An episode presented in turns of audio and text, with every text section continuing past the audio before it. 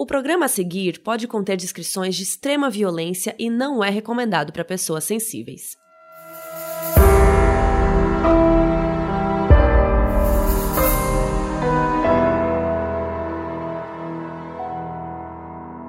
Oi Brasil, aqui é a Carol Moreira. E aqui é a Mabê, e no episódio de hoje a gente vai contar a história do Armin Maives, o homem mais comum possível. Branco, cabelo preto, olhos azuis e um sorriso super amigável. Segundo psiquiatras, ele era o perfeito exemplo de alguém que vivia uma vida dupla. Ele se divertia com seus amigos, era um ótimo vizinho, ajudava as pessoas na comunidade. Mas, em segredo, ele tinha fantasias de comer carne humana. E hoje a gente vai contar a história do dia que ele encontrou alguém que queria ser comido. Tá, mas antes da gente contar essa história, vamos falar da intrínseca, ou melhor, do Intrínsecos. Intrínsecos é o clube de assinatura de livros da Intrínseca, que, assim, sério, Intrínseca sempre tá junto com a gente. É um prazer trabalhar com eles, assim, é muito legal. Todo mês eles selecionam um livro que nunca foi publicado no Brasil e você recebe um livro surpresa na sua casa. E aí você pode, né, conhecer gêneros diferentes, autores que estão começando na literatura, enfim. É muito legal, sério mesmo. Eu já tenho meu arco-íris, que cada capinha dele vem com uma cor, aí você vai formando um arco-íris, vai ficando lindo na sua estante, além de tudo. E ainda por cima vem com os brindes, que são muito legais. Não só os brindes, mas os livrinhos, né? Vem com tipo um folhetim assim, que vem explicando sobre aquele livro, vem com uns textos, umas entrevistas, é muito legal. E esse mês, como é Natal, eles fizeram uma edição super especial. E você compra um livro, né? Você compra a caixinha e o brinde é outro livro. Então você ganha um outro livro, gente, com a sua própria revista. Se você assistiu o Modos Dicas, já viu essa dica por lá. O livro é um romance policial que se chama Em Águas Profundas, da Patricia Highsmith, que vai virar filme. Vale muito a pena. Se você quiser receber essa caixinha de Natal, é só assinar o Clube Intrínsecos até o dia 30 de novembro. Então corre.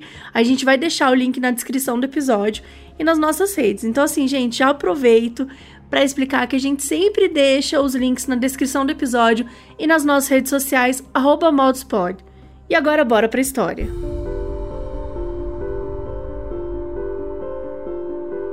Armin Maivas nasceu em 1 de dezembro de 61 na Alemanha.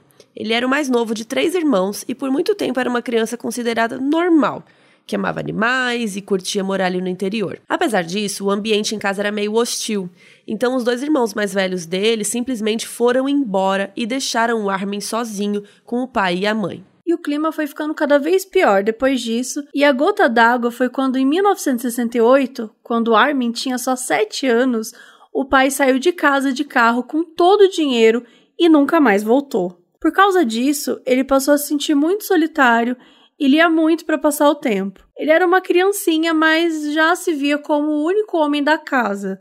E naquela época isso era uma grande coisa. Além de ler muito, o Armin também tinha um amigo imaginário, uma coisa até bem comum entre crianças e tal, ainda mais ele sendo tão sozinho depois que os irmãos foram embora. Só que com o tempo, ele começou a fantasiar sexualmente com o amigo imaginário e também desenvolveu interesse por outros meninos. E por causa de todo o abandono que ele sofreu, era difícil para ele se relacionar e fazer amigos de verdade. E também fez com que os crushes dele não fossem normais. E não porque eram meninos, mas porque ele queria que os garotos ficassem com ele para sempre e não o abandonasse. Então, na cabeça dele, ele teria que comê-los. Quando a gente fala comê-los aqui, é deixar claro é digerir. Comer, mastigar mesmo. Mastigar. O tempo passou e ele nunca efetivamente fez nada durante um bom tempo com essa sensação, esse interesse de comer os outros. Então meio que ficou por isso mesmo. Mas esses desejos ainda estavam lá e ele se sentia muito incomodado e com medo de não conseguir controlar. Então, em 80, quando ele fez 19 anos, ele se alistou no exército alemão, na época da Alemanha Ocidental, e serviu lá por 12 anos, na esperança de que esses desejos passassem, né? Ou ficassem menos intensos e tal. E funcionou por um tempo. Ele era considerado confiável, tinha amigos, ele foi promovido diversas vezes. E também tinha vantagem de estar fora de casa e longe da mãe. Porém, no exército, ele começou a beber muito, se envolveu com alguns acidentes e foi expulso e obrigado a voltar a morar com a mãe.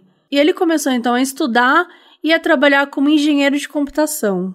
E ele passou mais um tempo cuidando da mãe dele, que tinha sofrido um acidente, e agora precisava de ajuda meio que para fazer várias coisas.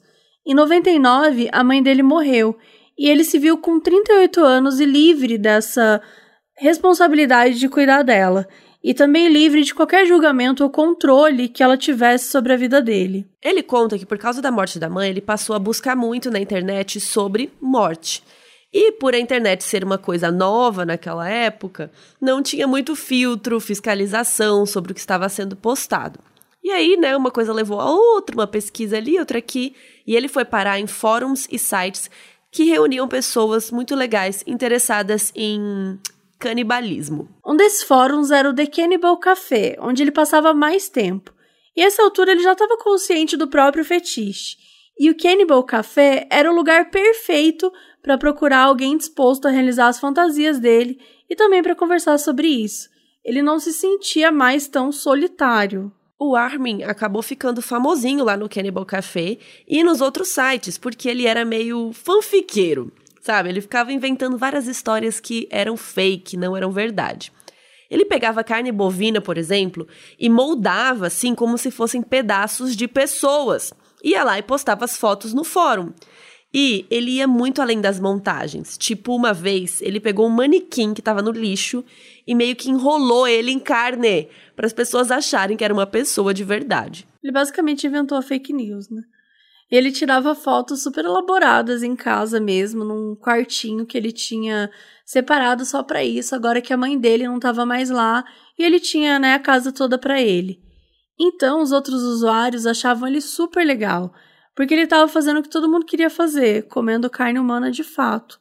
Apesar de não ser, né? Ele só estava inventando até então. Por causa dessa nova liberdade dele, ele começou a se sentir mais corajoso e efetivamente foi procurar alguém para realizar o fetiche que ele tinha.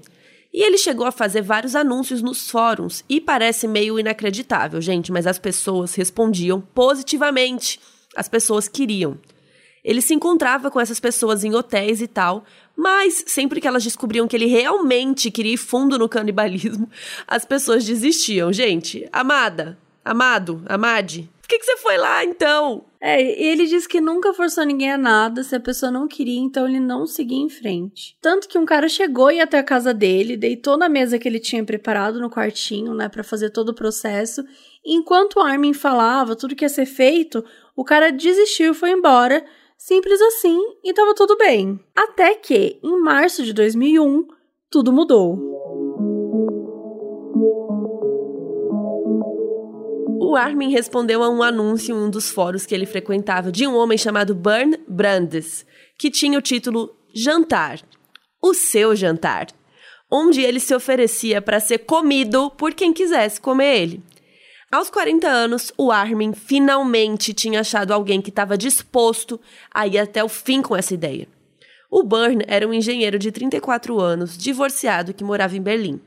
E as semelhanças entre a vida do Burn e do Armin eram muitas, mas as principais é que eles tiveram a sua sexualidade meio que escondida por muito tempo e também não receberam muito amor da família. Eles foram meio que largados para crescer sozinhos. Fisicamente, ele se encaixava nos padrões de corpo que o Armin desejava, ou seja, um corpo não muito magro, minimamente atlético, cabelos pretos, sem barba e óculos. Eles trocaram e-mails por um tempinho meio que combinando tudo que seria feito nos mínimos detalhes. O Burn estava super envolvido no processo e queria opinar sobre tudo, até dava ideias de como que o Armin podia comer as partes dele. Parecia que realmente vinha aí. E depois de tudo acertado, os dois combinaram se encontrar lá na casa do Armin, em Rotemburgo, e o Burn viajou para lá. No dia 9 de março de 2001, o Armin foi buscar o Burn na estação de trem foram até a casa dele e se prepararam para o jantar que ia acontecer a seguir. O Burns foi direto para a sala, se despiu todo e disse para o Armin admirar o jantar dele. Então eles foram para o quartinho que o Armin chamava de abatedouro e eles transaram. E segundo o Armin, o Burn não gostou do sexo porque o Armin não machucava ele o suficiente como ele queria.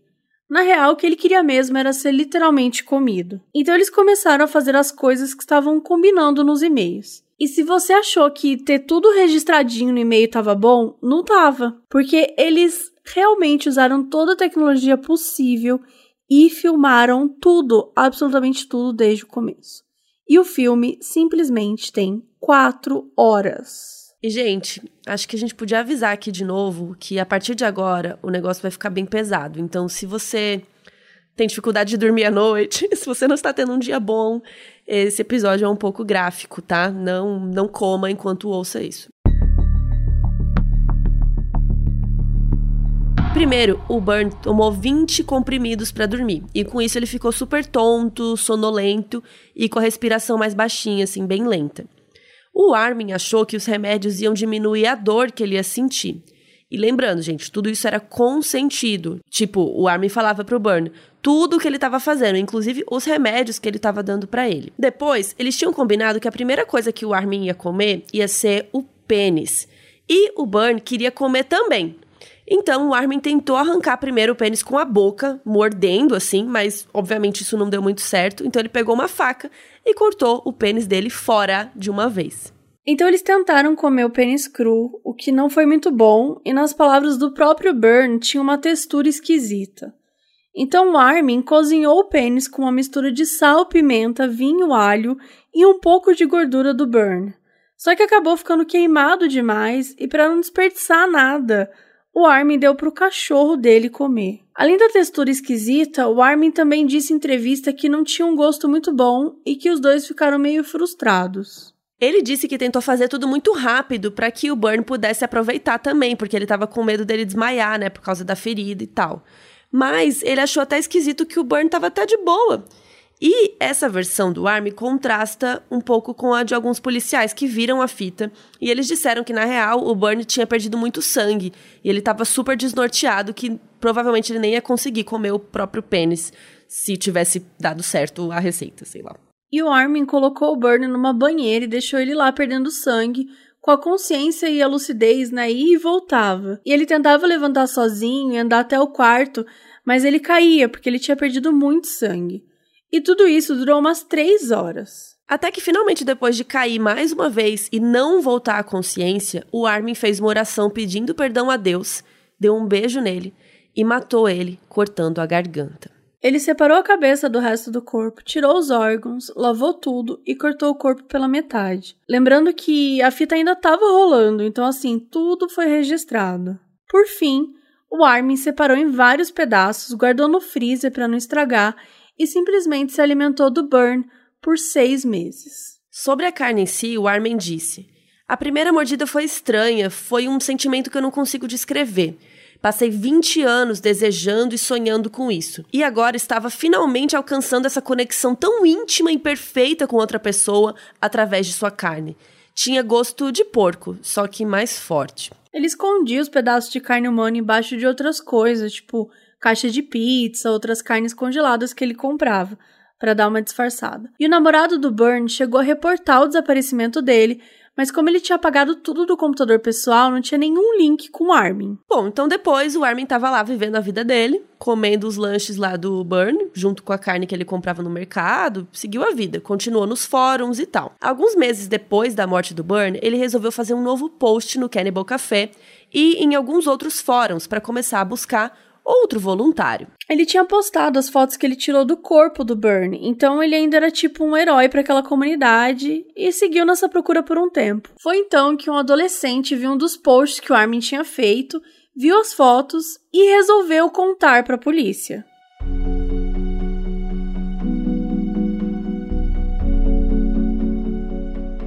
No dia 10 de dezembro de 2002, a polícia seguiu a dica que o estudante tinha dado.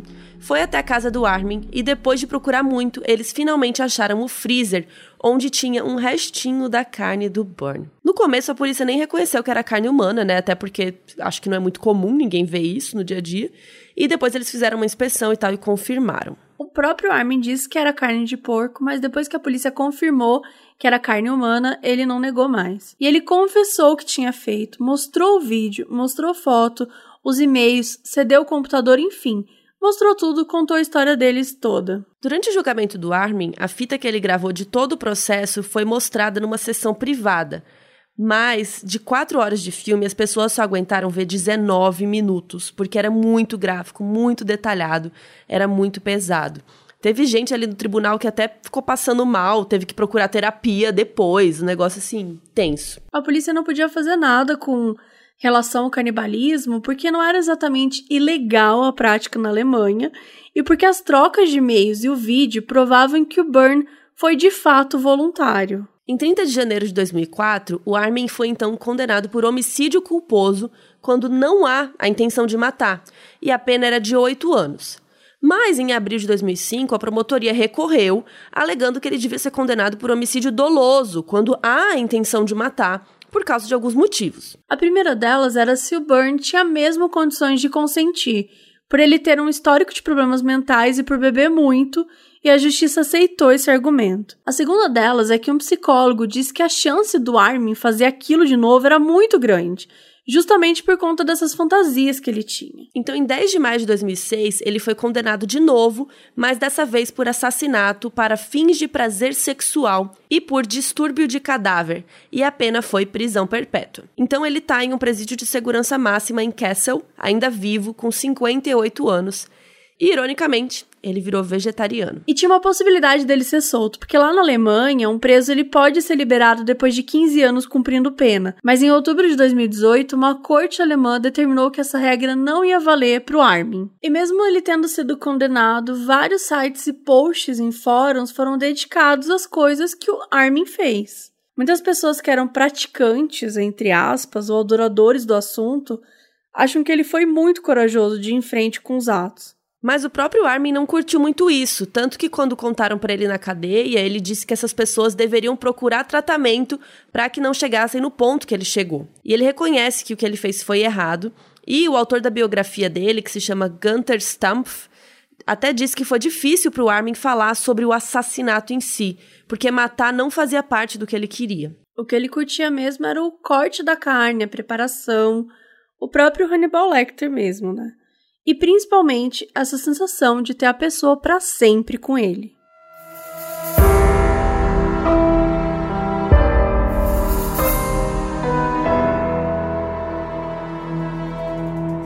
Esse episódio foi pedido por Lucas Silva, Isabelle Penha e Malu Prado, escrito por Dude Saldanha e apresentado por Mabê Bonafé e Carol Moreira.